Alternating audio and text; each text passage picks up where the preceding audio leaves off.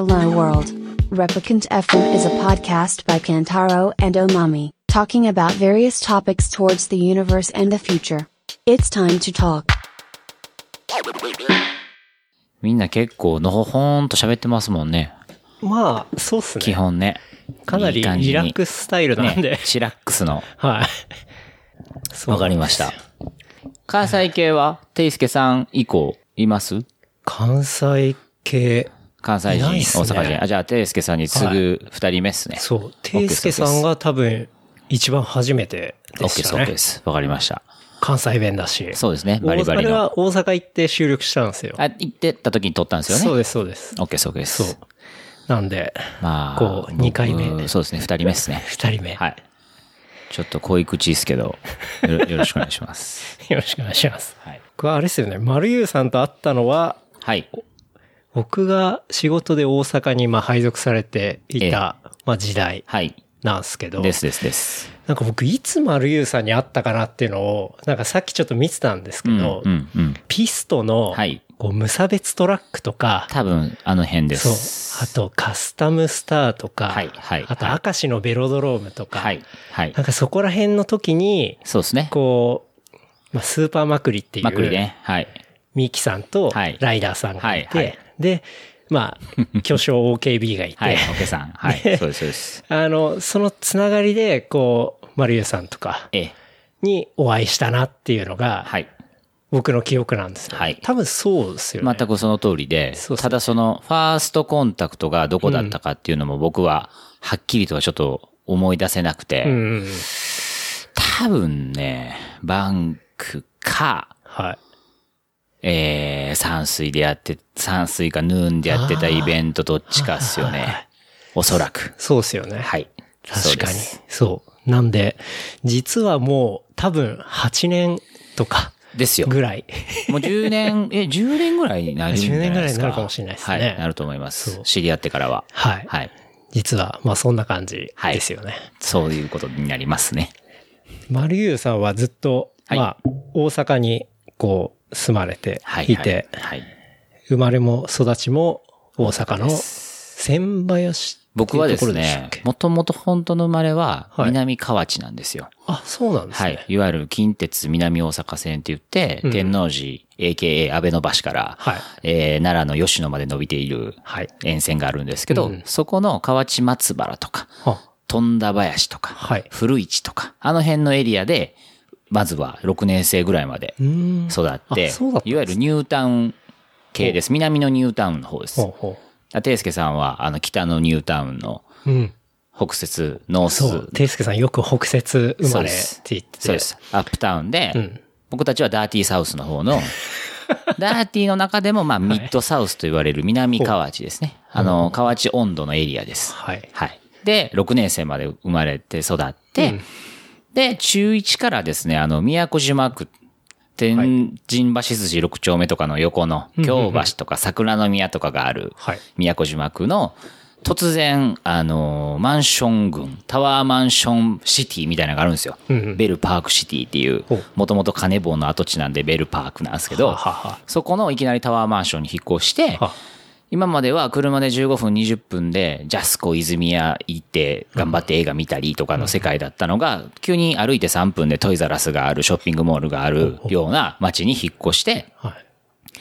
そのあたりから結構こう、あれですよね、どっぷりこう、いわゆるストリートの方に傾倒していきまして、なるほど。はい。中1からだからスケボー3年や、間真剣にやって、はい。で、いわゆるスケーターな、のパイセンから、うん。音楽性の音楽とかバンバン影響を受けて、はい。もう気づいたら中3ぐらいからあれですわ。クラブに通い出して、フェイク ID で入ってとか、はいあの時代です。フェイク ID でそうです。なるほど。で、がっつりラップに行ったと。ラップもやられてたと。はい、そうです。そうですいうところですよねそうです、そうです。そのマリュウさんが今は、こう、なぜか世田谷在住そうとですね、いうとこ今ろ。、世田谷駒沢公園のすぐ近くに、はい。今日構え、4月からですね、この2018年の4月からうん住んでおります。ということですよね。はい。まあ、そんな今日、マリさんをはいお招きして、はいえーお届けしたいと思います。よろしくお願いします。よろしくお願いします。今日は、えー9月の8日はい土曜日土曜日。でございます。はい。で、ちょうど夕方ですね。夕方、いい時間ですね。はい日もいい時間で暮れ出しましたね。はるばるお越しいただいてありがとうございます。何をおっしゃいますやら。およろしくお願いします。願いします。はい。でまず、いや、マリュウさん、めちゃめちゃネタが豊富なんで、こう、はい。どこから聞いていったらいいかっていうことで、すごい悩んだんですけど、ええ。まずあの、台風大丈夫でしたか？あご実家。やはりですと思ってね、うん愛する我が町がはい無残な姿に変わり果てて、うん本当にちょっと心を痛めてるんですけども、うん私のお家及びその実家周り、はい。まあ、親族系の家で何か大きなトラブルがあったということはありませんでした。ああ、よかったですね。ただやはり友人のお家のですね、はいベランダのあの柵がそのまま飛んでいくストーリーズとか、あのー友人の車のボンネットに瓦がぶっ刺さってるフロントガラスバコーンみたいなのは、はい。あのーリアルタイムでやっぱ見てたので、うん。まあ心苦しいですし、うん。まあ本当にね、復興願うまでは言い過ぎなのかもしれないですけど、うん。本当にまあ皆さんね、普段通りの生活戻るように、うん。まあ来週また出張で行くっすけど、あ、そうです。ね。いや、なんか本当にこう、僕も結構ツイッターとか見ていて、はい。こう友達のうん。撮ってる写真が 結構、だいぶえぐめというか、はいなんか信じられないことがいっぱい起きていて、うん。こう、まあ、車飛んでたりとか、本当にそれこそね、なんか、それは別に友達のじゃなかったですけど、はいベランダを返してみたいな ツイートがあったりとかねね、丸々なくなってたりとか、完全ぶっ潰れてるとこもありましたし、ねうん。あのーなかなかあれ多かったですよ。ベランダとベランダの間のあの間仕切りあるじゃないですか。隣の家の人と。はいはいはいああれ取れた人めちゃくちゃ多いですよね。ええほとんど、あ、どうも、みたいな 洗濯を干すとき。確かに、あれって、はい確か災害時に、こう、ぶち破れるようなやつですから、多分糸、糸も簡単に。そうですよね。あの規模の台風が来るとぶっ潰れちゃうんですよね。あんまりね、笑い事じゃないですけど、んまあ大阪人はそこをこう、面白がりながら、ワーキャー言ってる映像が多かったんで、まあそこはこう、底力をこう、見たな、みたいなとこは、確かにある。確かに。なんか、それを、こう、うまく、まあ、なん、なんて言葉使ったらいいかあれですけど、うまくネタにするというか、うんまあ出し方も、うんあ、なんかちょっと大阪の人っぽいなっていうのは、うんなんかいろいろ見てて結構思いましたけど、あ、ですね。ううんん。まあでも本当に、あの、被害に遭われた方、皆さんね、ちそうょっとですよねね、早うんく、できるだけ早く。うんあとは、まあ、大工さんの手が足りてないとか、そういうのはめっちゃ聞きます。うん。あとは、関空が、まああんな感じになっちゃったんで、相当こう、大阪の街の中が、えこう、ちょっとガランとしたっていうか、なんか三角公園とか誰もいないみたいえ。な、なるほどね。なんかそんな情報とかも見たんで、ですようね。ん。結構、その、あそこの経済圏ってすごいじゃないですかす。もちやっぱりインバウンドの。はい。うん。なんかそこら辺が結構、ね、長引くとうん。大丈夫かなみたいなところはちょっと見てて思いまでしたけどね。すね。まあ今こそ伊丹神戸のはい。出番かなみたいなまあ確かとこも思うんですけど、うんまあなかなか一筋縄ではその辺はいかないんで、でねはい、に。うん。確かに。まあでも、ご実家はじゃあだっ大丈夫ですたってことで。無事でした。ありがとうございます。安心しましたはい。マリさんは大阪時代のお仕事は、こう、何をやられていたでしょうか？はい。私はですね、あのーあの名門、大阪芸大の放送学科の出身なんですよ。はい。まあ、大阪芸大と東京芸大というのは、まあ、運命の差があって、東京の人に、うん。あのー芸大出身ですって言うと、はいわおってなるんですけど、はいまあ、大阪芸大というのは本当三流私立大学で、あの、名前変えたら入れるようなとこなんですけど、で、あのーちょっと戻っちゃうんですけど、僕本当にもう15、6からずっとラップをしてたんですよね。はい。いわゆる大阪生まれ、雨村育ちのうん、本当のにもうずっとラップをやってて、はい。んで、まさかそんなこう、一番ね、背広を着て、えーネクタイを締めるっていう人種に一番中指立てた人間が、はいサラリーマンになる気なんてさらさらなかったんですよ。うん。うんで、僕その、まあ、ラップしながら、いわゆるもう定番ですけど、お洋服屋さんでバイトして、はい。で、そこが、いわゆる、ニューヨーク買い付けの、うんインポートのブランド、あの、店だったので、はい。バイヤーとしてしょっちゅう大学時代ニューヨークに行ったり、うん。で、僕は、あのー今でこそもう言えますけども、あのー多分日本で一番ミックス CD を。ハスリングしてた人たちなんですよ。当時あのディプリケーターって言って、はえーマザーを一番上に入れたら下に6、7枚 CDR とか DVDR をはい入れて、はい。一気にビャーンって出てくる、シコンシコンシコンシコンって出てくるあのマシンがあったんですよ。で、そのディプリケーターをはい。約10台ほど我々そのお店で回し、回してたってか持ってたって持ってたんですよね。はい。日本橋で買ってきてほうほう。で、日本橋の CDR を、はいもう白版の CDR をですね、買えるだけ買って。なるほど。で、一番多い時、ほんと全盛期はですね、1万枚ほど焼いてまして。いわゆるあの、だいぶ作ってましたね。あれですよ。本当にブートレグの世界で、はい。あのー怖い人の、怖い、あの、エロい DVD 屋の世界観。うんうんでも、扱ってるのは、思いっきり最先端のそのニューヨークの DJ たちが作ってるミックス CD なんですよね。はい。で、それを僕らバンバン売りさばいてたんですよ。もうほんとシスコマンハッタンとかにおろしまくってましたし服屋さんにもおろしまくってましたし。で、僕はその、その CDR、ミックス CD を担いで、あの、全国の都市に一人で降り立ち。街中の b ボーイに声かけて、はい。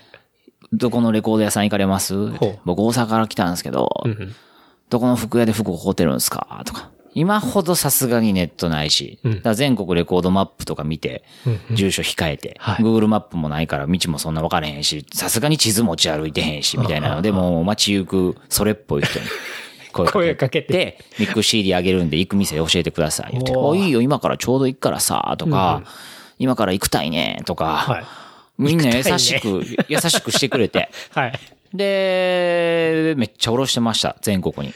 えー、それって、え、ネットもないってことは、どれぐらいですか？あ、だから僕が二十歳の頃なんで、10、あネットはあったんですよ。ネットはあったけど、Google マップで店とかに行けるっていう時代ではなく、スマホがなかったからう。んうん。90年代。えっと、えっと、だから、えー15年前、15、6年前。じ15、6年前か。ゃあ16、7年前か。そうです。じゃあ、本当に2000そうですそうですそうですいう時に。そう。で、それで、全国に営業回り。回りしてました、大学生の分際で。で、それでハッスルしてたから、まあそこそこ学生にしては稼いでたんですよね。うんうん。だから僕、その BM に乗って、はい。あの、大学に通うっていうすげえ不届き者で、毎日高速道路で、当時まだ ETC もなかったのはあ、に。はあはあ、すごいですね。そうです。で、当時付き合ってた今の女房はい。と、お急遽結婚することになりまして、うんうんいわゆるできちゃった子なんですけど、まあ、もともとその、この子とは結婚したいなとかっていう思いもすごくあったので、あ、これはすごくいい機会だと。はいで、ちょうど大学出る時だったんで、あの、結婚させてくださいと。うんうんで、お父さんみたいな話があったんですけど、私その時もちろん就活もしてませんし、はいで、全然食えて、食えてるんで、うんあの、全然食っていけますと。はいあの、いわゆるリーマンの初任給の何倍も稼いでるから、うんうんみたいな感じで行ったんですけど、はい女房のお父さんがクリエイターだったんですよね。ほう。で、は、30歳ぐらいからフリーランスで、その時60前とかだったんかな。で、結構50歳ぐらいから苦労したと。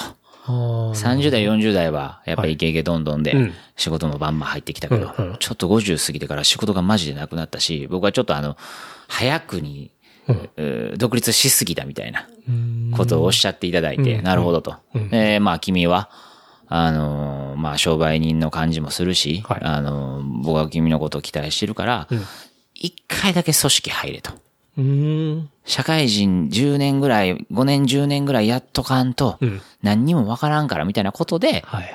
そういうこう、まあ、諭され方というかうん、アドバイスをされて、うんうん。まあ、それってこう男にとってはこう、まあ、ありがたかったですよね、今思えば。うん。なんか、ねえそんな就職もしてへん、ようわからんやつにやるかとかそんなんじゃなくてうん、うん。いっぺんみたいな。え、じゃあその結婚自体は、うんあの、全然 OK ではあったんだけど、一旦じゃあ会社に入りなさいっていうアドバイスをもらったってこと就職したが。方がいいよっていう、それは、なかなか。OK 前提で。言ってくださって、うんうん。じゃあ、わかりましたと。はい。じゃあ、いっぺんちょっと自分なりに頑張ってやってみますって言ったんですけど、それも4月の半ばとかですよ。うん。もうその就活も当然終わってるし、もう入社式も終わってるし。ですよねうん。とっくに始まってる段階ですよね。そうです。で、そこからですね、コネではなくうん、つてってやつですよね。はい。はい。をたどりたどって、うん。何社か行ったんですけど、で、一社、その地場の広告会社がありましてね、はいい、わゆる代理店があって、うんうん広告代理店に、えー頼もうということで、うん。あの、就活のスーツも持ってなかったんで、なんかちょっとシャツ着て、うん。別にそれ多分スーツ用のシャツとかじゃなくてみたいな。いわゆるオックスフォードシャツぐらいの感じですよね。あはいはい一応上まで止めてみたいな。うんで、行きましたよ。クラークス履いて。おうクラークス履いて。でも多分ノージャケノージャケで。す持ってなかったです。はい。すごい。で、うん。広告会社に入りました。うんそれが13年前。うん。もうじゃあ、就活とかには乗らずに、もう自分のあれでそうです。入ったってことですね。ただ、ここもね、まあまあ、すごい昭和のそこそこ、あの、今にやっちゃええ話なんですけど、はい。当然ですね、えー、つ、つ、つ通常の正規ルートじゃないんで、うんうん。そんなもん今から無理やぞと。うん何言うてんねんお前、みたいな。まあ、それ言われますよね。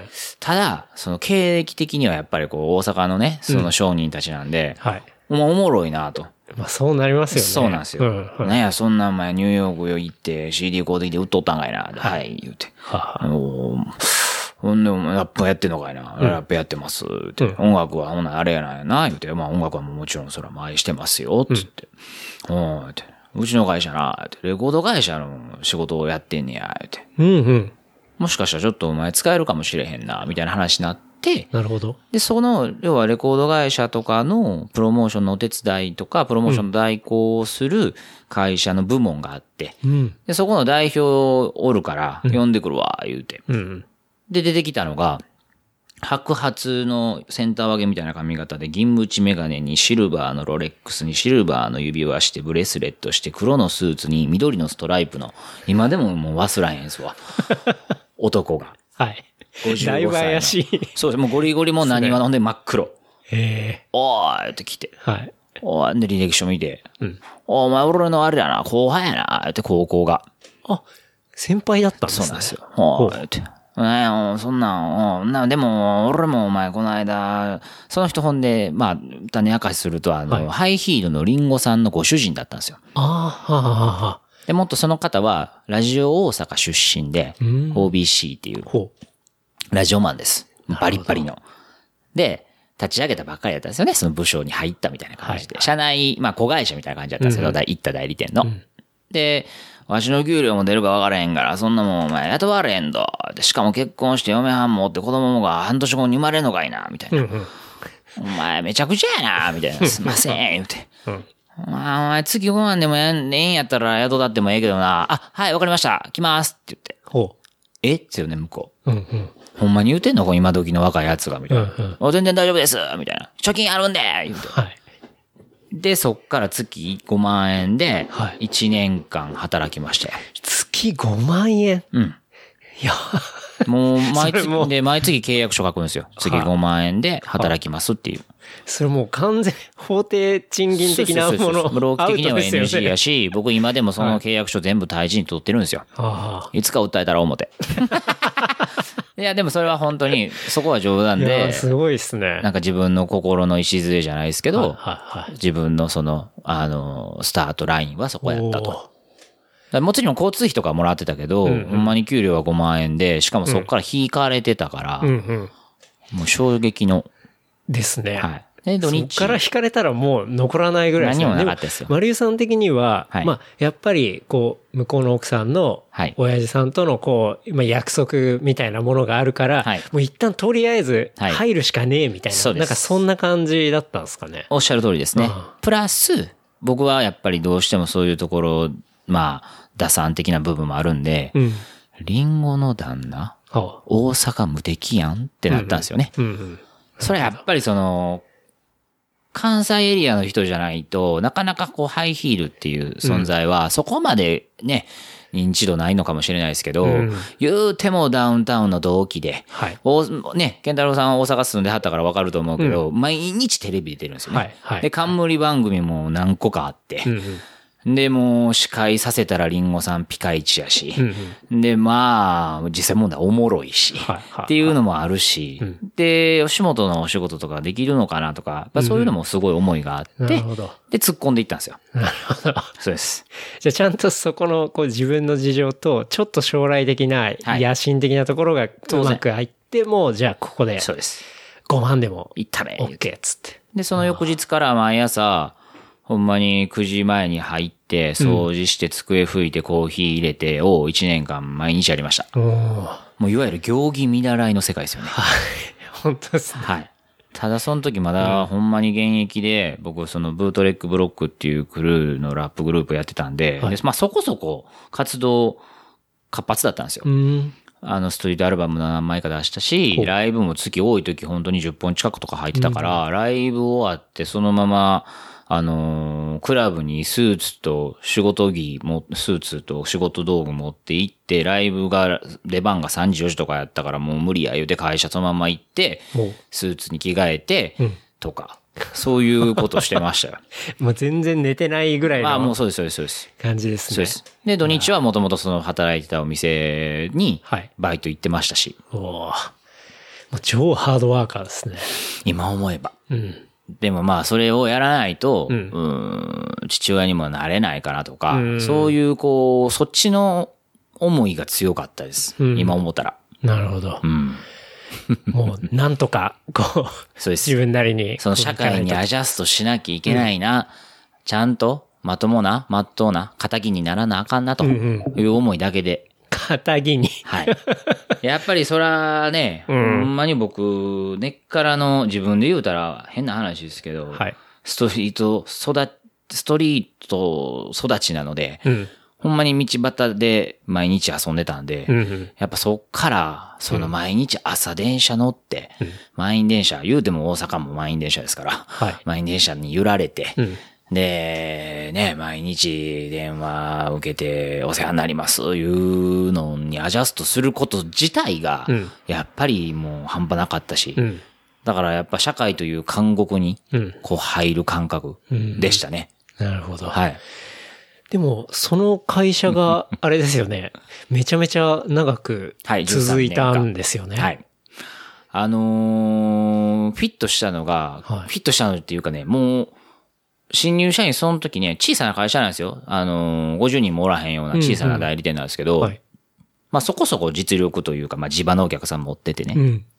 で、基本的にはもう、レガシーメディア、テレビ、ラジオ、新聞、雑誌はい。を扱う。うん。まあその扱いをもらうみたいな、うん。うん。こってこての代理店ですよ。はい。名刺吸ってきてくれ、はい、喜んでの世界で。うん。うん。で、お前はもう、わけわからんから、好きにせえと。え上司からはい。担当持つとかも何もなくて。ほう。普通担当がありますからね。ありますありますあの、いわゆる代理店の営業営業ですよね。はいであれば、大体クライアントはじゃあどこ担当みたいなのがあって、まあ、あの、こう、密にコミュニケーション取ってみたいな感じですが、そうです担当がなかったんですねで。すそれ珍しすぎますね。そうです。好きにせえ、みたいな。はあ。で、僕もやっぱりその、ミックス CD ハスリングしてたから、うん。そんなもんいきなり飛び込みでうん。行って話聞いてもらえるなんかありえへんのも分かってたし、はい。やっぱり、知り合いの飲食店の人に、ちょっとここのじゃあフリーペーパーの枠をとか、本当に最初はそういうのなのかなとか思ったりとかしてたんですけど、いやいやちゃうなと。やっぱ自分の得意分野とかもともと知ってるところで勝負せな無理やなみたいなのがあって、で、やっぱ学生の頃から、その、なんであれもっとこういうプロモーションちゃんとせえへんのかなとか、なんであのす、うん、あれあれはここに広告出してないのかなとか、そういうしょうもない思いとかもあったんですようんうね。ん。で、一番僕最初の仕事が、あの JG のポスターをクラブに貼るっていうほうほう。仕事から、JG のポスター。はい、スタートしました。はあ。だから、それはもともとレコ社の、うん。まあ顔が広いおっさんだったので、うん一応レコ社周りみたいなの最初にさせてもらったんですよ。うう別にそのお客さん取り扱いがあるとかじゃなくてね。はい。こいつこんなん入りまして、言うて。よし、頼んます。で、まあ自分も会社立ち上げたばっかりやったから、はいまあ挨拶回りあって、で、それこそほんまにユニバーサルミュージックの大阪のブランチさんにお邪魔させてもらった時に、あの、こいつこんなんでこんなんでんね。だから、あの、クラブとか、あの、ヒップホップ系のやつはいけますせ、みたいなの言われて。ほんならもう洋楽の人呼ばれて。で、どんなとことかわかんのって、あ、まあ、大阪のクラブの人たちは皆さんお知り合いです、みたいな。んマジで？みたいな。マジっす、マジっす、つって。このポスターとかさ、貼れるかなみたいな。うん。やっぱそういう、あの、レコシャって結構東京から来てる人とか多かったから、はいはい。で、そういう人って結局地場の、そのクラブとかに顔が強いわけじゃない、そうですよね。あるわけじゃないから。いですからね。で、いきなりやっぱね、なんとかミュージックですって言って、クラブ行って貼らしてくださいって言ったら、やっぱ大阪のクラブの人たち別に、えってなるから、うんうん。そこ難しいのも当然、プロモーターさんたち分かってるから、そうですよね僕に、そんなのできんのみたいな。うん。あ余裕っすよみたいな。で、1枚いくらで、はい何枚貼っていくらで、みたいな。うん。やりましたね。うん。で、全部デジカメで、コンデジで、その時まだコンデジでしたよね。はいコンデジで撮って、ん20箇所で、何枚貼ったら何ぼってなって、うんうん。で、あらり、こんだけ、みたいな。うんうん。で、ご、ご存知の方も多いと思うんですけども、その広告会社のマージンっていうのは15%、20%が基本的なものなので、そうですね。100万の売り上げ上げても15万か20万しか儲からへんわけですよ。うんうん。で、そこを僕は、入って1ヶ月目ぐらいで、その、20万円ぐらい貼って普通に15万ぐらい儲けたんですよね。はい。もう、だから、ほもう完全、あらりみたいな。そうです。オールあらりみたいな。しかもオールあらり 2, 時間で終わったみたいなね。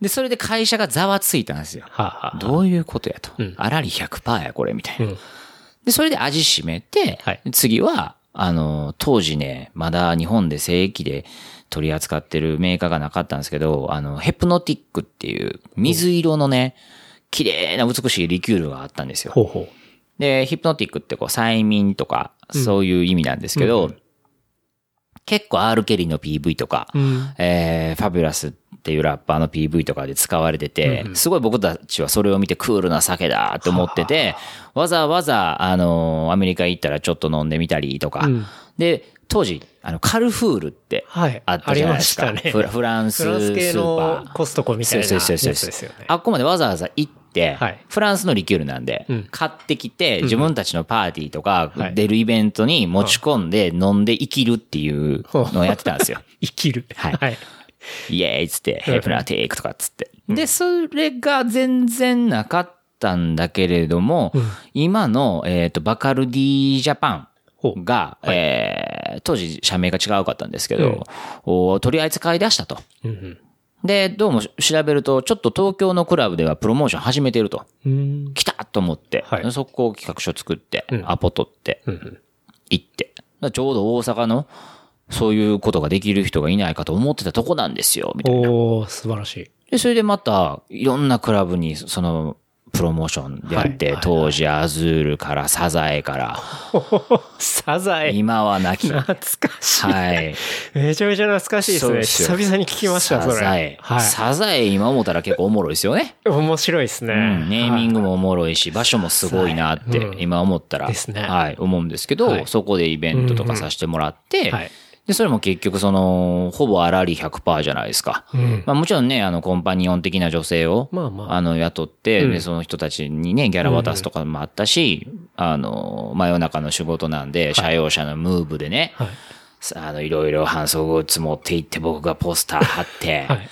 とか、はいボトル並べてとか、はいめちゃくちゃしました。なんか、ストリートでのそのつながりっていうのがもう完全にちゃんとワイシャツ着るサラリーマンでも最初でめちゃくちゃ生きてたってことですよそうね。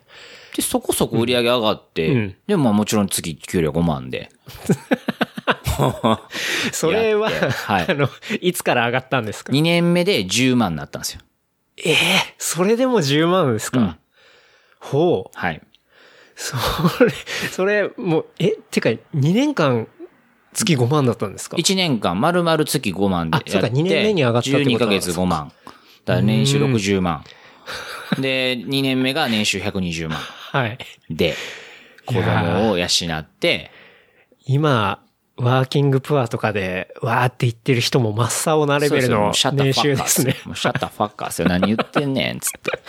で、だから2年目ぐらいからやっぱり元々あってた貯金も溶けてもうて、うんうん。いよいよやばいっつって。いや、そりゃそうなりますよね。うん。で、その頃ぐらいから実はそのレコード会社さんのお仕事とかも増えて、うん。いわゆる、うーテレビスポットとか、はい。えー当時よく流行っていた、あのー今はもう当たり前になりましたけど、こうアメリカントラックのね、アドトラックとか、はい。はい。あと、当時はまだ活況だった、あの、街頭ビジョンとか。はい。ああいうののプランを結構僕が作ってよくセールスさせてもらうことになっへて、で、そこそこ本当にレコ社のね、プロモーターの皆さんに、うんあのーいろいろお仕事の仕方を教えてもらいました。なるほど。うんでもそれで、こう、まあ、2年目には一応10万円になっ て、はいで、まあ、12年間続けたはいわけじゃないですか。はい、はい、はい。それともじゃあやっぱり、まあ、3年目にはまた倍になってそうです。そうです、そうです、そうです。だから、昇給率はやばいですよ。確かに。昇給率。昇給率で言ったら、もうバンバンもう最終的には10倍以上になりましたからお、素晴らしい。やっぱそこは、はいあのー本当に腹くくってやってよかったなってうん今思ったら思いますけどね。いや、すごいですね。はい。だからちょっとしたことでは何とも思わないです。うんうん。はい。いやでもそこに飛び込んでって、さらにやっぱり自分のこの持ってるコネクションを活かして、いかにこう、お金を作っていくかみたいなところがう、ん。ものすごい長けてたっていうか、うーん。生きるためにね。うん。うん。やっぱそうですね。お子さんもそうです。いますしっていうことですよね。うん。だからまあ、あんまりあれですけど、今思えばあれですよ。ほんまにあの、全部タダでしたもん。その、あの あの、学費というか、よ保育園代とか。収入が低すぎて。なる。てか、そら、そうか、そうなりますようんね。だから一人目の長男だけ半年からやっぱ保育園行ってたし、はあ、はあはあはあ、うん。うーん。そうそうそうそう。次男次男坊からはもう保育園とかは行ってなくて、うんうん。でもやっぱまだ貧乏だったんで、長男が年長で、次男が年少で幼稚園入れるっていう時に、幼稚園ってやっぱ学費高いから、はい普通に月6万7万とか行くから、二、人入れたらね。はあだから、次男だけ年中から幼稚園行ってたりね。そんな変則的な。そう、そんなんもありました。ああ。なるほどね。なんかめちゃくちゃね、リアルな台所の身の上話ですけど、事情ですね。はい。そこからですか、ね、そこからですね。はい。で、12年こう勤めて、13すあ、13か。うん13年勤めて、はい。今、東京にいるわけじゃないですか。そうなんですよ。そこっていうのは、こう、何があったんですか？はい。僕は、まず、そのエンタメのお仕事と、はい半分もう一個が、レスポンスのお仕事、いわゆるショッピング会社のお仕事を、まあ、ライスワークとしてやってたんですよね。はい食うために。はい。本当にあの、いわゆる総合通販会社さんっていうのは、うん。あー何本電話なったかが全てなので、うん。まあそこって結構ネット広告とかと近いんですけど、要は彼らの場合は成果報酬型広告とかじゃないから、その、一枠何十万で買って、何ぼ電話なったから、な、これでペイだとかの世界のはい。人たちと対峙してたんですよ。はいこれ実はこれ10年ぐらいずっとうんうんそこの会社やってて、なるほど。だからもうラジオのこの枠、例えばじゃあ、えー、20万円の枠があありました。はいで、それを入れたことで、えー、その会社に対して電話が何個来たか。そうです何個売れたか。そうですもうその数で割って、じゃあそれはじゃあパフォーマンス出てたね、出てなかったね、みたいなおっしゃる通りことをもうやられてたってことですよね。そうです。で、それが結構実は苦しいんですけど、だんだん面白くなったんですよね。僕もちろんテレビショッピングもやってたし、えっ、と、カタログとか新聞折り込みとかもやってたんですけど、メインがラジオショッピングだったんですよ。で、ラジオショッピングって、えーあんまりこの関東エリアでは、うん。あのーさらっと流れるようなもんなんですけど、関西の、特に大阪の AM ラジオでは、はい。実はメインの売り物なんですよ。うんうん。MBS、ABC、OBC っていう、えー MBS がえー TBS 系、ABC がテレ朝系、はい。で、OBC はこっちでいうところの文化放送はい。なんですけど、はい。そこのまあ名物パーソナリティ、FM でいう DJ ですよね。AM はパーソナリティなんで、はい。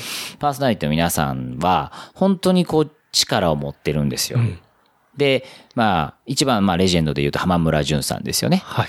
まあ、こっちでの知名度非常に低いですけど、そうですね。僕も、あの、大阪に行って、えっと、ランチを北新地で食べていた時の、えー、唐揚げ定食がすごい有名なところで、はいラジオでいっつもかかっていて、そこで知りました。ありがとう浜村淳ですですね。はいはい。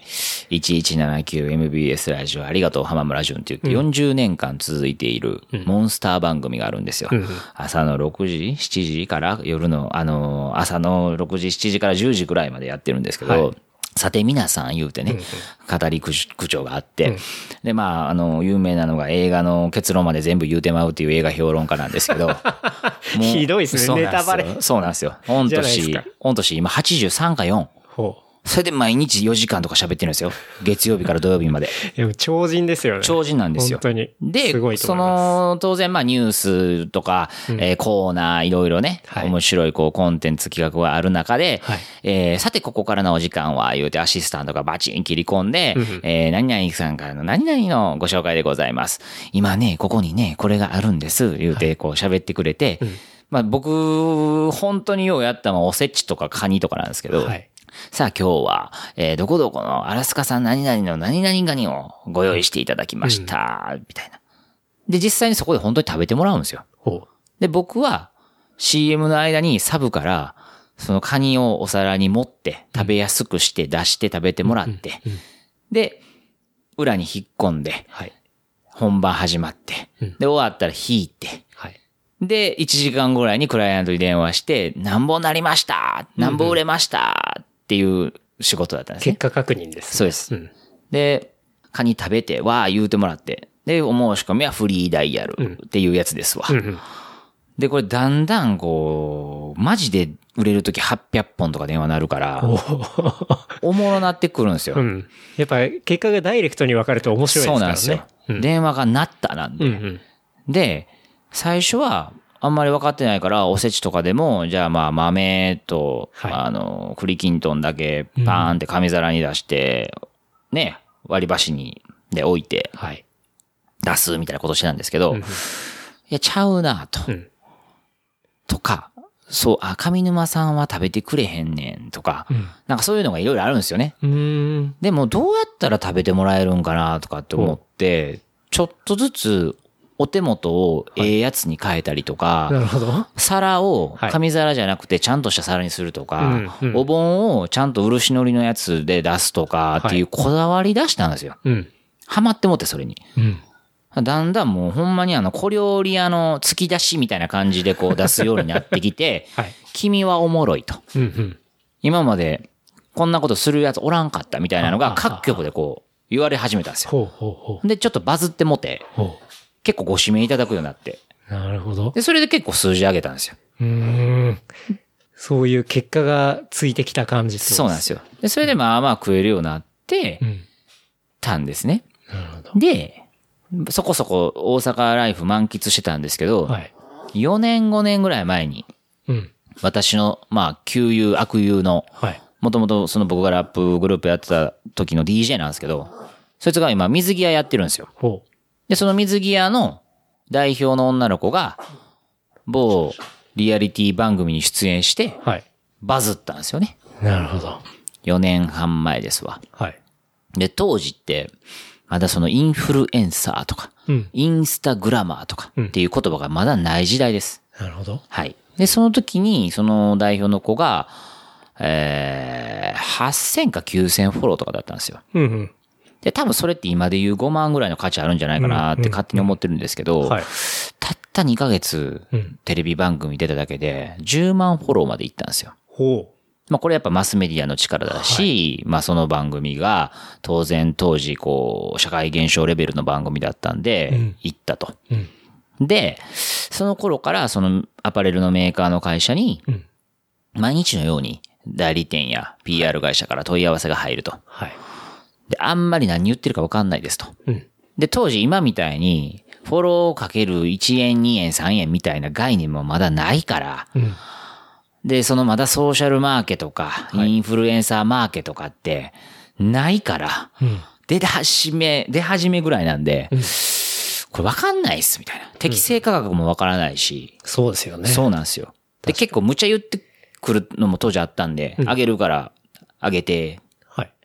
これ来てくれたらこれあげるから、ポストして、みたいな、投稿して、みたいな。でも、とりあえず物あげときゃあげてく、あの、ちゃんと投稿してくれるっしょぐらいのそうなんですよ感じで結構。そうなんですよ。で、その傍ら逆に、今よりもええギャラで、うん。こんなけ、この何十万なんで、これお願いしますとかもあって。うんうん。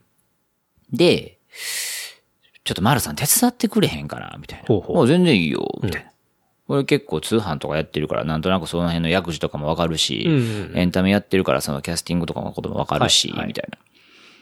で、そっから気づいたら、うんもう、めちゃくちゃそこが忙しくなって。はまあ、一気にね、どんどんどんどんその、当時そのアメブロブームが一旦落ち着いて、はいえーステマ問題が出て、うんその後だったんですよね。あ。ああ、なるほど。そう。で、僕はやっぱりその代理店の人間だったし、はい放送局とやり取りしてたし、いつもその交差。うん放送局にあの交差部ってあるんですけど、うん要は広告の表現をチェックする部署があって、で、そこといつもバトルをうんうん。繰り広げてたんですよ。はい。これやったらこうやっていいでしょ？とか、はい。この資料あるのになんでダメなんですか？とか。うんうん。で、そこでまあ鍛えられたんで、うんある程度まあその辺身に染みついてたと。はい。で、もう一点、僕さっきその浜村さんにおせち食うてもらったりとか、うんポン酢の味見してもらったりとかっていう話をしたと思うんですけど、まあポン酢の話はしてないけど、そういうことをしてたんですけど、うんあれって放送の前にちゃんとオリエンテーションの時間あるんですよ。ほブリーフィングってやつですよね。う。うん。ちゃんとこれから何が起きるから、そうですどうですよっていうことです。そうです。で、これって、あのー来週の何月何日何時のうん生コマーシャルの枠で、はいえーこちらの紹介をお願いしますと。えー今回の商品はこれでございますと。うんでこちら、あの、非常にこういうところが良くて、はいえーここがポイントなので、こういうところをちょっと訴求していただきたくおうんうん願いします。で、今日ちょっと試食もお持ちしてるんで味見していただけますか、言ってで、今回ちょっとポン酢なんですけど、このポン酢、何でポン酢食べられるのお好きですか、そら君てっちりやな。いや、さすがにちょっとてっちり用意できないんですけど、何がいいですかね？あ、山芋の短冊切りとかどうですか？あ、それいいじゃないの。じゃあそれで用意して、とかって言われて、僕はあの放送局のキッチンの端っこで山芋、あの、短冊切りして、ポン酢にかけて出すみたいなことしてたんですよ。で、途中でこう気づいたんですよね、僕。うんあのー要は、そういうインフルエンサーとかの女の子たちに、はいえー依頼が来る商品って大体美容商材。なんですけど、うんまあ例えばシャンプーであったりとか、スキンケアであったりとか、とか。そういう話じゃないですか。ってことよね何々さん、今日はこのシャンプーですと。はい。うん。このシャンプーは、この辺の植物由来成分がたっぷり入っていて、うんノンシリコンで、こういう香りがするから、すごく、あのーいいみたいなんで、いっぺん使うてみてください。はいで、よかったら、受けましょう。うん。っていうことをやってて、同じことやってるわと。なるほど。もうだからそのラジオのこう通販とそっちのこうキラキラしたインフルエンサーマーケティングが、あれこれ本質的には一緒なんじゃね？みたいな。そうなんですよ。浜村淳もインフルエンサーやって思ったんですよ。はあ、はあはあ、道場洋蔵も、はいまあもっと言うと、ミノさんも、うん。バナナがうん。いい、ココアでいいとか、言ったら街からココアなくなったりバナナなくなったりしたじゃないですか。うんうん。あれも結局インフルエンサーじゃないですか。そうですね。やっぱりその扱う媒体、扱う商材、扱う人が変わっただけで、はいやってることは影響力のある方にものを広めていただくということで、うんうん。まあそれがまあ実際 KOL はいだとは思うんですけど、そうですね。キーオピニオンリーダーですね。イエス。はい。だから、同じだと。で、私はもともと、その、洋服屋さんで働いた時もそうですし、うんえーミックス CD をハス,、ハスリングしてた時もそうですけど、人に何かをおすすめするのが好きなんですよ。うんうん。どうやら。はい。今も実際そういうこと多くて。うんで、そおすすめ聞くのも好きだし。うん。うん。多分人間ってみんなそうなんですけど、うんで、どうもす、す、刺し方とかが結構得意なようで、うんうん。で、すんなりそっちに移行して、ほ当時はだから両方やってたんですよね。ラジオはいショッピングをやりながらインフルエンサーマーケティング、はインフルエンサー PR 施策をやってたんですけど、多い時週3回日帰りで東京とかをう。うんうん。4年間続けたんですよ。なるほど。その、えっと、本業以外のそのインフルエンサーマーケティングっていうのは、な会社ではなくてもう完全にこう、サブというか。えっとね、クライアントにしてました。あ、っていうことですね。もともと勤めていた代理店のクライアントとして、そこの、えーアパレルメーカーにはい。請求してました。なるほど、なるほど。だから、すごいトラディショナルな方と、こう、そうなんていうんですかねそうそうそう。新しい方ってコテコテのいうのをことと、うん今今のことを。はい。その大両極端阪、東京を行き来してそうで、すこう、に若干同じ車内なんだけど、二足のわらじ的な感じでそうですそうですそうですおっしゃる通りやられてたってことですね。そうです。うん。で、その、ショッピング会社が、まあもうめちゃくちゃいかついんで、うんうん。すごいこう、横兵で横暴で、みたいなとこもあって、あ、そうなんですね。あのね、多いんですよ。ショッピング系って。あんま言えないですけど、はい。ゴリゴリなんで。はあはあまあそんなんもう恫喝されることとか、物投げられることとか、ガチャーン電話かけられる、あの、閉め、切られることとか、もう朝打ち夜がけは当たり前の世界でしたよ。はあは。全然おらんやないかい、ボケ、お前言うとったやろみたいな普通。怖っ普通。全然何とも思わへんし、そんな。はい、はい、言うて。すいませんでした、言うて。もう慣れてますから。ねキャリアがあるんで。そうなんですよはい。そんなんばっかりで、ただでも取引とかのこととかでもすごい言うんですよ。もうクールのごとに値下げ交渉とかされるんですよ。いや、それ、すごいちょっと大阪っぽいなとか思っちゃいますけど。はいでもそれが普通なんですよう。ん。で、そこに耐えるのがやっぱ何話の商人やし、はい。それでも喜ばせなあかんのがほんまに僕らの仕事やから、うん。うんまあそこはそういうもんやと思ってやってたんですけど、ん。片やこっちではね、はい。あのー本当に有名ブランドのお仕事とかをさせてもらったりして、うんうん。お客さんにも喜ばれるし、はい。そのご一緒してるインフルエンサーの女性たちからも喜ばれるし、はい。まあなんと美しい 話なのかなと。はいはいで、当時からも絶対ハッシュタグ PR100% 入れてきたし、あ、素晴らしいですね。うん絶対入れてました。で、その子が気に入らないものはやらなかったんですよ。うんうん。これ私肌に合わなかったからやらない。うん。そうだよね、つって。ハッシュタグ PR ってちょっと知らない人いるかもしれないなんですけど、インスタグラムで、要はその企業のプロモーションとか、はい。まあそういった広告的なえー投稿をするときには、必ず投稿者っていうのは、だいたいあれ、業界ルールみたいなもんなんですけど、ねこう、ハッシュタグ PR っていうのを必ず入れると。はい。まあ入ってないと、いわゆるステマみたいな感じになっちゃうんで、そうですれを入れるっていうのが、まあ今ようやくこう認,、うん認知されてきたルールなんですけど、4それをちゃん。と4もう年前から、最初から。やられてたことですよね。入れなからったことがない。うん。それはやっぱり僕が放送局とやり取りしてたし、うんうんで、その欧米ではもうすでにそういうタイアップっていうのを、はい関係性を明らかにせずやることは、もう法に触れるみたいなことが、うんうんもう出てたから、うん。で、やっぱりその、ステマの時の、あれと、あれですよ、あの、ペニーオークは以降だったから、ペニオク懐かしいですね。ペニーオーク事件以降燃えましたね、あれ。はい。やっぱあれでこうね、何人もタレント死んだじゃないはい、ですか。死にましたね。あれの以降だったから、うんそこはめちゃくちゃデリケートにやってました。うんうん。なるほどだ。からいわゆるそこいらのそのインフルエンサーアサインしますよ、キャスティングしますよっていう会社とはちょっと質が違うかったのかなって、今でも、今、発端としてはそういう部分ありますよね。なるほどそうそうそうそう。そういうところもあって、こう東京の方がいい感じになってきたそうっていうのがあったってことですかそうね。。で、月の、えー新幹線代をかける10にしたときに、うん。これ、マルさん全部家賃手当にしたら、まあまあ、ええ家住めますよ。はあ、はあ。だよね。うんで、僕もちょっと限界感じてたんですよ。うん。うん。やっぱその、レコード会社さんからのお仕事っていうのは、当然この時代なので、ちょっとずつちょっとずつこう目減りしていき、まあそうですね。なかなか CD が売れなくなってきて、まあストリーミング全盛になってきてる、まあ今ですからね。はい。で、そこにおいてね、OOH、いわゆる屋外広告とか、テレビスポットとか、誰もやらないし、んまあ今でもちょこちょこ見ますけど、はい。やっぱ関西の予算をもらうっていうのはもう異常に難しいことだったんで、うん。そうですよね。確かに。なんだったらもう大阪支社がどんどんなくなっていったりとかして、うん、うん、うん。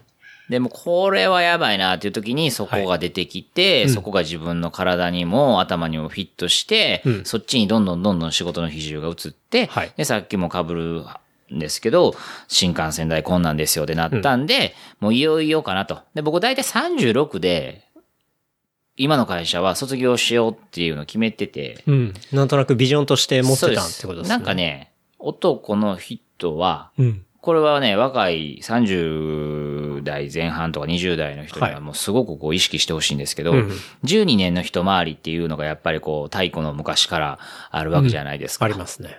でそれの最たるものがまあ還暦であったりとかっていうのがあって、で、まあ24歳の時なんかはまだまだ全然あれなんだけど、次の周りの36の時に、うん自分のそれなりの何かがない人は、もうそんなもんで終わってまうっていうのを、うん。24、5ぐらいに何かの本で読んだんですよ。はあ、はあ出典覚えてないです。うん出店不明だが、そうずっと残ってたってこと残ってたんですよ頭の中に。でも確かに言ってることそうだなと。12歳の時とかのなんか天気とか自分的にもあったし、実際問題24歳の時の天気。僕ちょっとあの、いろいろ、あの、高校4年生の高校行ったりとかしたんで、24で僕社会出たんで。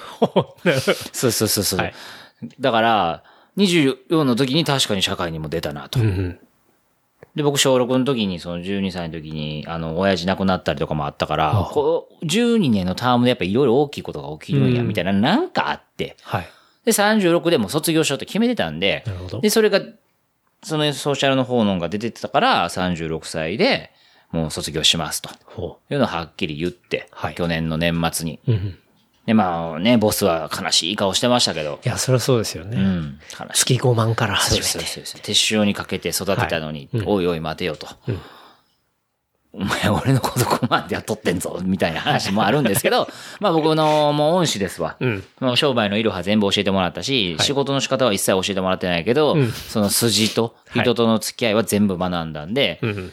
まあその人のおかげで今があります。で、いざうん、ここで腹くくって、上京したと。いうところですね。じゃあもう完全にそっちの仕事を、えー、まあにシフトしてはい。来られたってことですけど、でも、その前は、その前いた会社で受けてクライアントとしてやってたわけじゃないですか。そうです。そうですこう来るにあたって、こう新しい会社を作ってとか、そういう形になるってことですよね。そうです。そうです。うん。うん。その今、株式会社セカンド ID というはい会社を、えっ、と、パートナーと共同で経営してるんですけど、はい。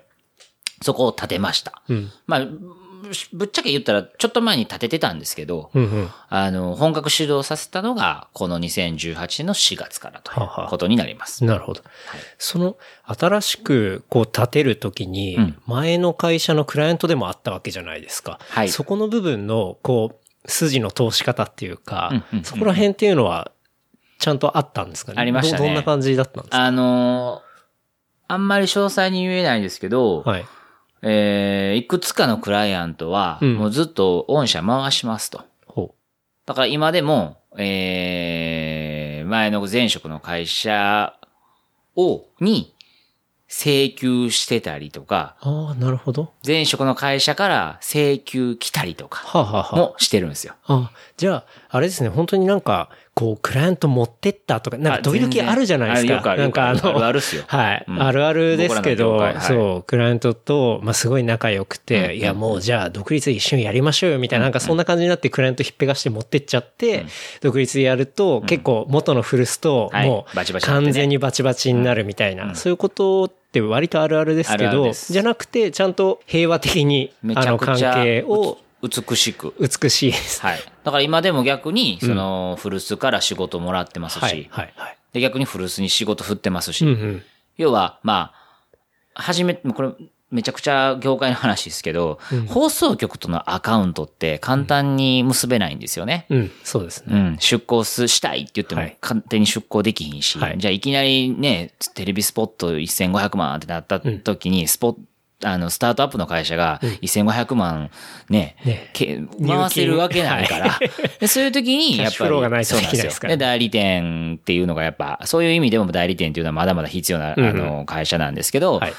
前の会社にを回して、うん。経由で出向したりとかっていう、はだから元々のそのザッツ広告会社の仕事もやりながら、うん。9割はもちろん SNS ですけど、うんうんそっちもやってます。ああ、いいですね。だから僕もあれですよ、もうそんなもうランコムのパーティーとか、はいあのディオールのイベントとかは行きながら、いもうこってこてのあの、天神橋筋にあるパチンコ屋さんの、うんうんあの、CM 作ったりとか、未だにやってますよ。なるほど。うん。面白いですね。もう極端。やってることが。すぎますね。はい。多分これはほんまに自分でもやっぱ世界で一人のことしてるなって思いますよ。確かになかなかその振れ幅で仕事をやられてる人っていないと思いますね。うん。でも両方でめっちゃ大事にしてます。だからうんうん、今、ほんまに先週の話で言ったら、あの、僕はあの外国人のでの世界的インスタの女王のはいアレクシス・レンという、はい。えー今1270万フォロワーですね。1270万フォロワーですはね。い。だから東大、東京都の人口より多いんですよ。はい。国とか町とかっていうレベルのフォロワーがいてるはい女性がいてるんですね。21歳のカリフォルニア出身の。はい。その子との仕事もバンバンやってるんですよ。うん。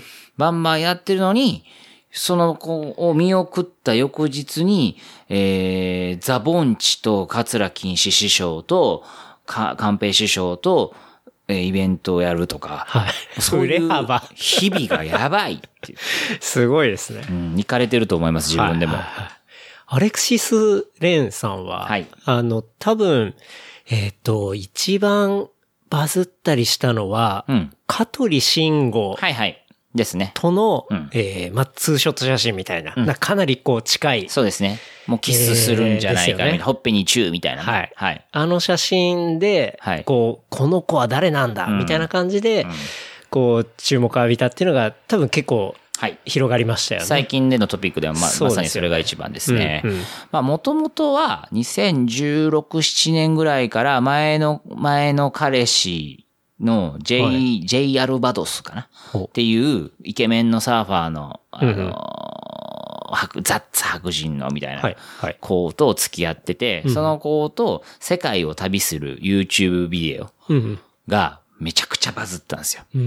で、その J のアカウント、J のチャンネルでアップしてたから、J の横にいてるあのキュートな女の子は誰だみたいなことで、インスタがバズって1000万とか超えて、みたいな。うーんそういう経緯で、こう、インスタセレブになったんでそうですすね。ネットセレブになって、で、僕たちやっぱりその水着屋さんなんで、誰が一番ミューズとして迎えるにはいいんだみたいな話があった時に、うん僕もフォローしてたし、その水着会社の人たちもフォローしてて、はい。い、や、レンちゃんでしょ、アレクシスでしょ、みたいな話になって、で、正式なルートで正式にアサインして、普通にハワイでロケをしたんですよ。はい。まあ、普通にっていう言葉はあれなのかもしれないですけど。うんで、だんだん心を打ち解けて。ほ僕はその時出なかったんですけど、僕のパートナーがいてて、う。はい。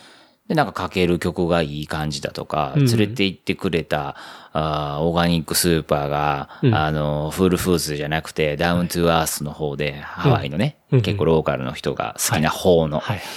でとか、うん。そういうところからだんだんだんだん仲良くなっていって、はい。で、気づいたら来週東京ゲームショウに行くから、ほで、東京に行くのよと。う。うんうん。ほう、なんで？ファイナルファンタジーの私、あの、アプリの、テレ、ゲームアプリの CM に出るの？と。もうマジで、ってうんだからアテンドしてよ、みたいな。はい。もちろん喜んで、みたいなところから、あれよあれよと進行が深まり、ほう。えー、ちょうど2017年の年末に、えー、アメリカのエージェントとの契約も切れて、うん。まあ彼女はやっぱりその今時の子なので、いわゆるそのタレント、モデルエージェンシーみたいなものに対して、ううんーん、それってどうなの？必要なの？この時代みたいなのがやっぱあったみたいなんですよ、ずーっと、うんうんで、やっぱ10代からモデルの仕事してるし。はい。で、どうしようかと思ってるのよね、みたいな。うんうん。まあもうどっかに所属するとかじゃなくて、自分でやったら？みたいな。うん。私もそのつもり。もう女性起業家の時代でしょ？みたいな。うん。で、株式会社ハイブリッツっていう日本法人のファウンダーとして、アレクシス・レンが今、会社を建てました。はいはい。ら僕はあの、レンちゃんが僕のボスです、今。はい。今2社やってます。共同でじゃあ、その、セカンド ID っていうところと、あとはハハイイブリッツ。それは、じゃあ、アレクシス・レンと一緒にこう、会社を会社をやっているそうです。ことっすね。そうです。この間もだから、えー TGC にもこう出演させていただいて、はいはいはい。まあ、すごかったですよ。どうでした？あのねまあ、ぶっちゃけな話で言うと、その、そのフォロワー数の割合で言ったら、やっぱアメリカが60%とかまあ、だし、そうですよね。そうです。で、10%が UK でとか、はいあと南米とかヨーロッパなんで、日本のフォロワー数っていうのは、まあ正直、あの、そんなに多くないんですよ。うん。100万とかは言ってないんですよ。うん。だから、海外志向のね、うん。女性たちからはもう神格化されてますけど、はいいまあ、いわゆるそういうガールズイベントに来うるん層の女性たちからしたら、あんまり知られてない。うん。うん。でも、僕たちは彼女は生で目の当たりにさせる必要があるっていう意識がすごくあったので、まあ、ああいうガールズイベントに出させたんですね。出させてもらったんですよね。はい。で、一発目のステージは、はい。あのー、AW なんで、オータムウィンターなんで、ざっくりとしたこう、ニットワンピースみたいなのだったから、うん。あんまりこう、おーあ、あれがアレクシスレンかぐらいの雰囲気だったんですけど、うんうん僕見ましたね。見ましたはい。あの、茶色のワンピースそうそう、ニットマスタードイイエローみたいな。はい。わかりますわかります。で、渡辺直美さんのステージだったんで、まあ、うんそうですよねそこは、あのー東のインスタクイーンと、はい東洋のインスタクイーンと西洋のインスタクイーンが、まあ、そこで出会ったみたいな感じであって、はいで、二発目がね、ジェイダ。うん。あの、ギャルブランドって言ったらあれですけど、のステージだったんですよ。でも、その、ジェイダの多分担当さんがレンちゃんが来てくれるっていうのが分かってるから、はい AW なんですけど、はいもう上がもうビキニであのーデニムシャツ羽織るだけ。で、下はもうめちゃくちゃスキニーパンツで、みたいな。はいはいはいデニムデニムやって。うんうん。でもそれフィッティングで行った時に、いやもうこれレンちゃんも脱ぐっしょみたいな話したら、いやもちろんセンターのトップで脱ぐわよ、つって、オーケーみたいな話をしてて、は。いざ本番、うん。バーって歩いてきたら、もう、歩いてきたんですよね。で、真ん中に行き、センター、トップ、さ一番前に行った時に、ファサってこう、そのデニムシャツを脱いだんですよ。。はい。普通、あの手のガールズイベントって、キャーなんとかちゃーんなんですよね。そうですよね。うんそう。キャーなんですけど、確かに女の子しかいない会場で、はい。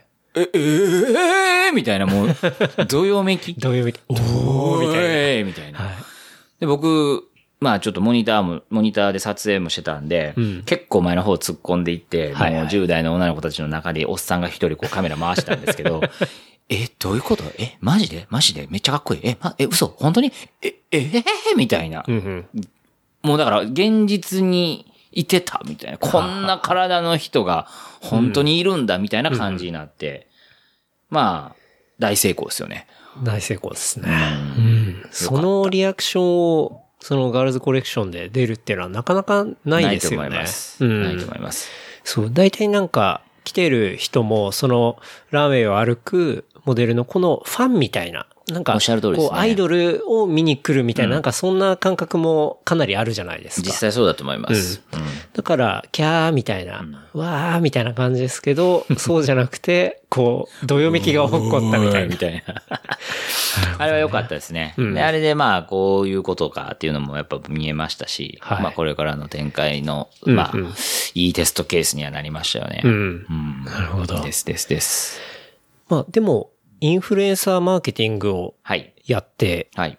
いくときに、まあ、そのアレクシス・レンさんだけではなくて、はい当然他のインスタグラマーだったり、インフルエンサーともやっていくわけですよね。もちろんです、もちろんです。うんメインは当然そのセカンド ID と業務提携をしていただいている、うんあのビーチガール系のヘルシーセクシーなうんうん女性たちとのやりとりが、まあ日常的には多いうんうんです。うんうんで、その人たちに、まあ美容商材であったりとか、はいファッション系のアイテムであったりとかを、うんうんおーしっかりこう、マッチングさせて、うん。ストーリーを作って、はい。えーこんな写真でどうでしょうか？あんな写真はいいと思いませんか？とか、うんうん。そういうことをこう綿密に結構リレーションを取りながらはい。やってます。プランニングもして、こう出していくってことですよね。そこで、結構、なんて言うんですかね、こう、まあいろいろ僕もインスタグラマーとか見たりはするんですけど、うん。こう、いつもの普段の投稿と、はいはい。その宣伝の投稿のバランス、はい。みたいなものってめちゃめちゃ難しいなと思って最重要でるんですすけど、最重要。そう。なんか、あんまりこう、宣伝投稿ばっかり、はい宣伝ストーリーばっかり上がってくると、はいはいなんかこの人、魂売ったなみたいな。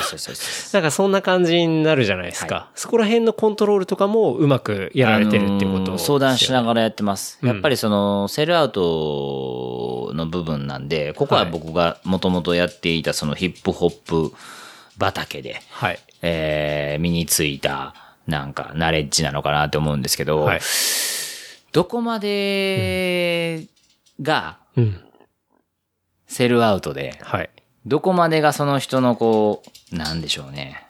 本質的なとこなのかってすごく難しいと思うんですね。うんうん。で、まあ、まず頻度に関しては、はいあれはもう6分の1、9分の1の世界なんで、うん。そこのバランスです。はい。だから、結局インスタグラムって6個9個があって、うん。その中に何分の1顔のアップを入れるのか、なうんうんとかをちゃんと考えてる子がはい。バズってるんですよ。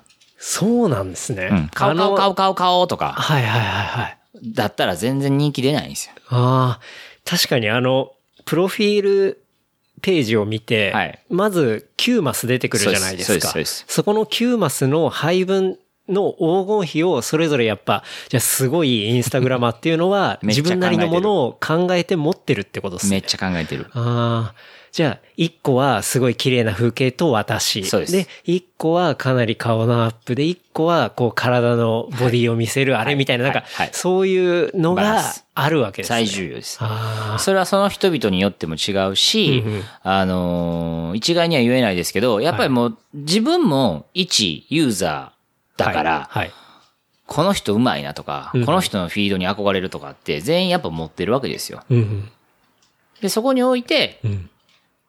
バランスの重要性です。なるで、ポストに関し、えっと、宣伝ポスト、PR ポストに関しては、やっぱり、じゃあ、この商品、いつ頃が、クライアントの希望ですと。はい。で、大体幅持たせてくださいっていういう話になるんですよね。で、そっから、じゃあ、この日にやります。今この感じなんで、この日までに何発かポストしといて、えー、やりますね。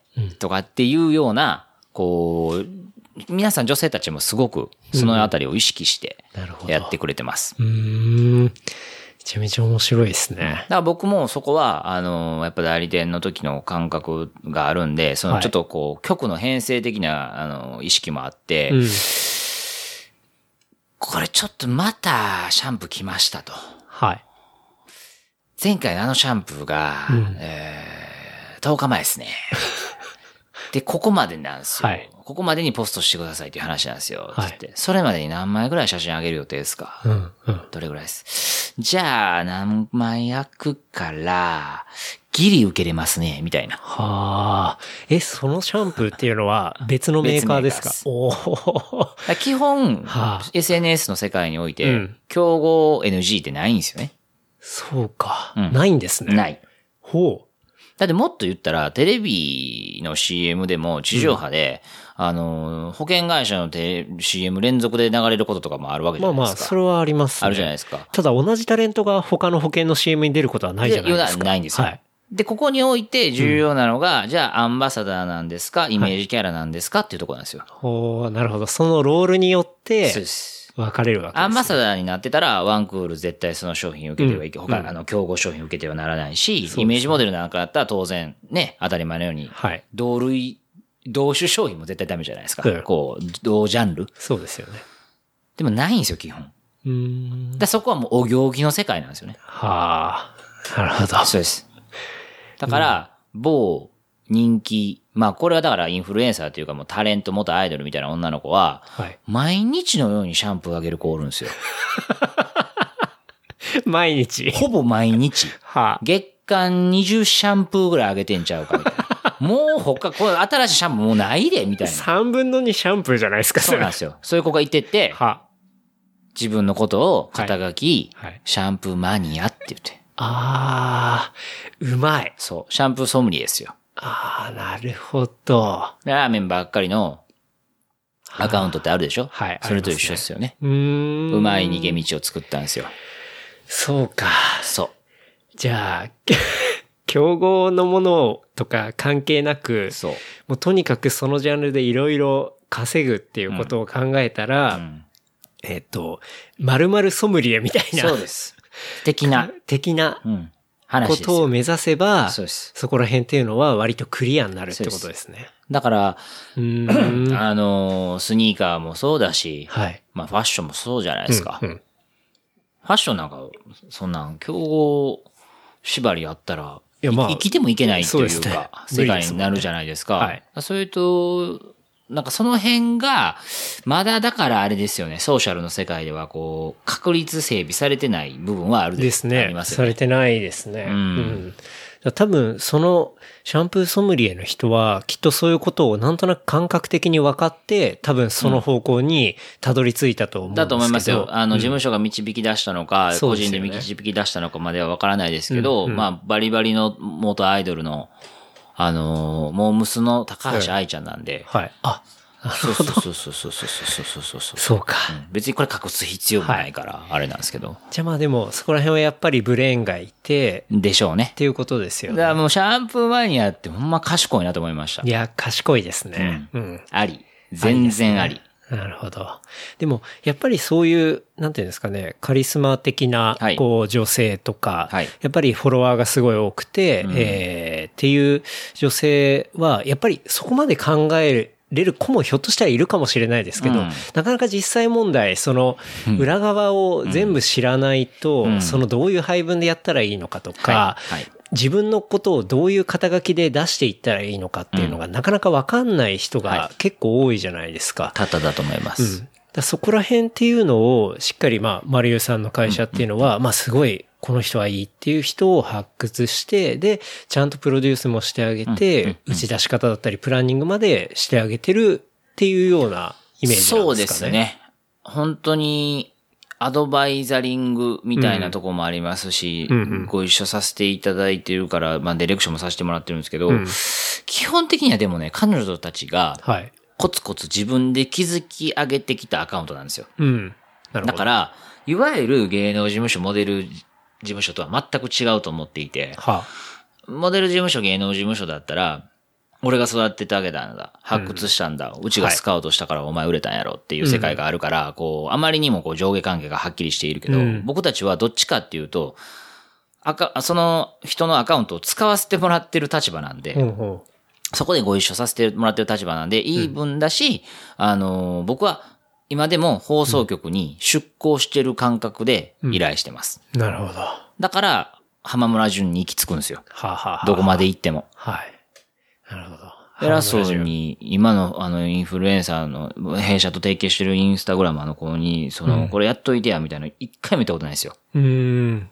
どうかな、つって。なるほど、なるほど。でも場合によっては、超有名ブランドの、もう超高級スキンケアを、私これ肌に合わないから受けません、みたいな。うん。うん、わかった、みたいな。で、それをクライアントにね、はい。どう言おうとかって最初思ってたんですけど、はい。でも、本質的に言ったら、うん。会えへんものを、はい。肌に合えへんものをすごくいいって言わすっていうこと自体が間違ってるから、そうですね。もうそこで歪んじゃってますからね。そうなんですよ。はい、だから、それをお断りするのはうん、全然今通用します。うーん。まあクライアントもちゃんと理解してくれ理るってことですよね。当初は、うんはあ、お前何言うてんねんみたいな感じでしたよ。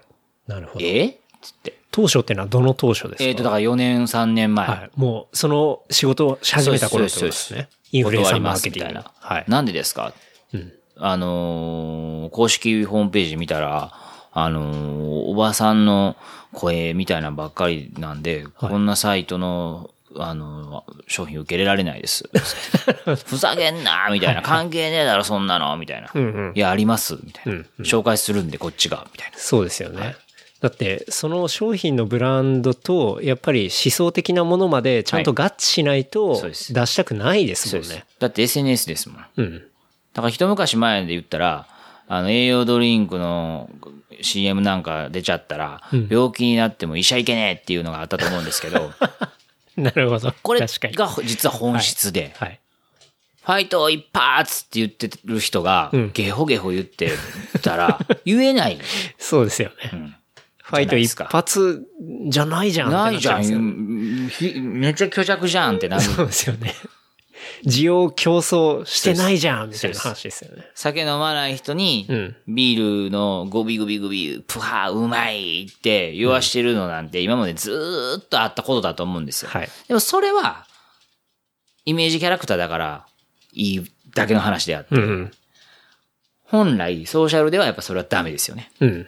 そうですね。だからそこら辺の、まあ、今もあるそのアドバタイジングのは、いそういうちょっとファンタジー的な部分っていうのが、SNS だったりのマーケティングでは、まあ通用しないしないい。もっとうんトランスペアレンシーっていうか、うん本当にこうガラス張りはで、もうクリアに、クリスタルクリアにこう出すっていうことが、もう一番肝っていうことです。もうそれ大原則っていうこと最ですよね。重要だと思ってます。うんなるほど。だから公正公平だし、もちろん演出はあったとしても、うんうん。あのー嘘はないですね。うん。うん。だからやっぱりうちは、絶対にサンプル先に送ってもらって、はい試し使いの方の使用をして、うんうんから、えー、受けるの可否を戻すんで、うん。まあ結構代理店とか PR からは、そこそこめんどくさいなと思われてると思いますよ。うん。確かに。うんそうですね。でもそれが、それをやんないと、結局その人のブランドも落ちちゃうし両方良くないっていうことですもんね。だから超有名ブランド断ることもあるけど、全然無名だけどいいものは受けるっていうこともある。はいはい。なるほど。多分その、ちょっとめんどくさいがられてるとかっていうのっていうのは、おそらく、なんていうんですかね。まあ一般的な今までのマーケティングをやってた人からすると、まあ当然うちはビッグブランドだし、うん。やってくれるっつったら向こうは感謝するだろうぐらいの感じでオファーをかけてきてるところも絶対多いはずですよね。はいそういう感覚ではい来るっていう話ですよね。そうです。でも結構、やっぱり、そこの部分のインスタグラマーのそういう宣伝とかって、うん。一般の人も結構、どうせそういう感じでやってんじゃね？みたいな風なことを思ってる人もすごい多いけど実際ちゃんと真面目に、んえー宣伝をしたりだとかやってるところっていうのは、そういう風なちゃんとものを見て、うん本当にちゃんと合致しないと受けないみたいなはい動きをやっているっていうことですよね。やってます。うんもちろんそのユーザー、フォロワーの人、普段見てる人が、うんああ、また PR だって、うん。分かってるのは PR って書いてるから分かっ、こちらももちろん把握してるわけで、はい。PR だけども、うん。刺さる、うん。感じてもらう、はい。購買につながる、うんうん。まあ、エンゲージメント、はいその先のコンバージョンうんっていうのを、いかにマッチ、ストーリーつけてマッチングさせるかっていうのが僕の仕事ですよね。うんうん。僕たちの仕事ですよね。面白い。うん結構、僕は珍しい会社だと思いますけどね。いや、だと思いますよ。いた、ねいたんだと思いますよ。はいへんてこだと思いますよ。うんだから、あの、アサイン会社からはあんまり声もかからないですもん。うんうん。うん。めんどくさいから。うん。と思います。なんか、あるんですよ、やっぱり。んあの、インスタグラムは何人、もうじゃあ100人に投稿してもらう、はいえっと、パッケージとあか、りますね。そういうものあるじゃないですか。うん。ああいうところとはやっぱ一線を画して、うんもう違う、ちゃんとしたソーシャルメディアのマーケティングをはいされてるってことですよね。いそこの意識は非常に、あの、もう命だと思ってます。うん。いやー、すごい。うちのタレントにこんなことさせれるかえの世界に近いのかもしれないです。そういう意味では。うんうん。そうですね。いうん。や、なんかそれが、その、さっきの、ちょっと前に話してた大阪の話から、はいこう、ラジオマーケティングの話から、はいはい通販の話からあって、インフルエンサーがあって、今のその、現代のところのソリューションにはまっていって、はいでも、そこの魂っていうのはこう変わらず、はい。こう本当にその人が好きなものをお勧めする。で、それを気持ちよくちゃんと、えー出せる環境をまあ作ったりするっていうところがそうですつながっていて、うん、うん。すごい深くて面白いなね。実はちゃんと繋がってると思います、これはうん。ですよね。はい。今、東京に来られて。来ちゃったんですよ。ねしかも子供3人、犬はい1匹、で、そう奥さん、女房。だから家族5人プラス犬ではい乗り込んできましたよ。楽しいお話は次週後編に続きます。お楽しみに。話したトピックスは、ショーノート、レプリカント .fm で見ることができます。番組の感想は、ハッシュタグ、レプリカント FM までお寄せください。See you next week. バイバイ。